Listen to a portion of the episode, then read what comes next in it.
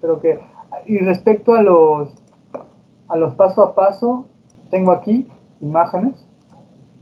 Ahí, por ejemplo, primero hice el boceto eh, con carbón y luego fui pintando, ¿no? Primero fui pintando las sombras, los contrastes para que, porque eso me ayuda a mí a definir.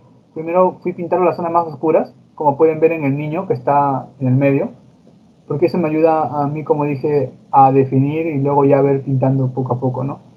Igual ahí en la cara del niño de abajo, la parte del chullito, primero pinto la parte roja completa.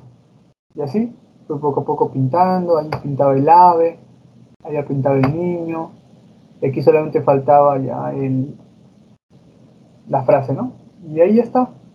Hice unos cuantos delineados arriba y de ahí terminé. Bueno, eso sería básicamente todo respecto a esto.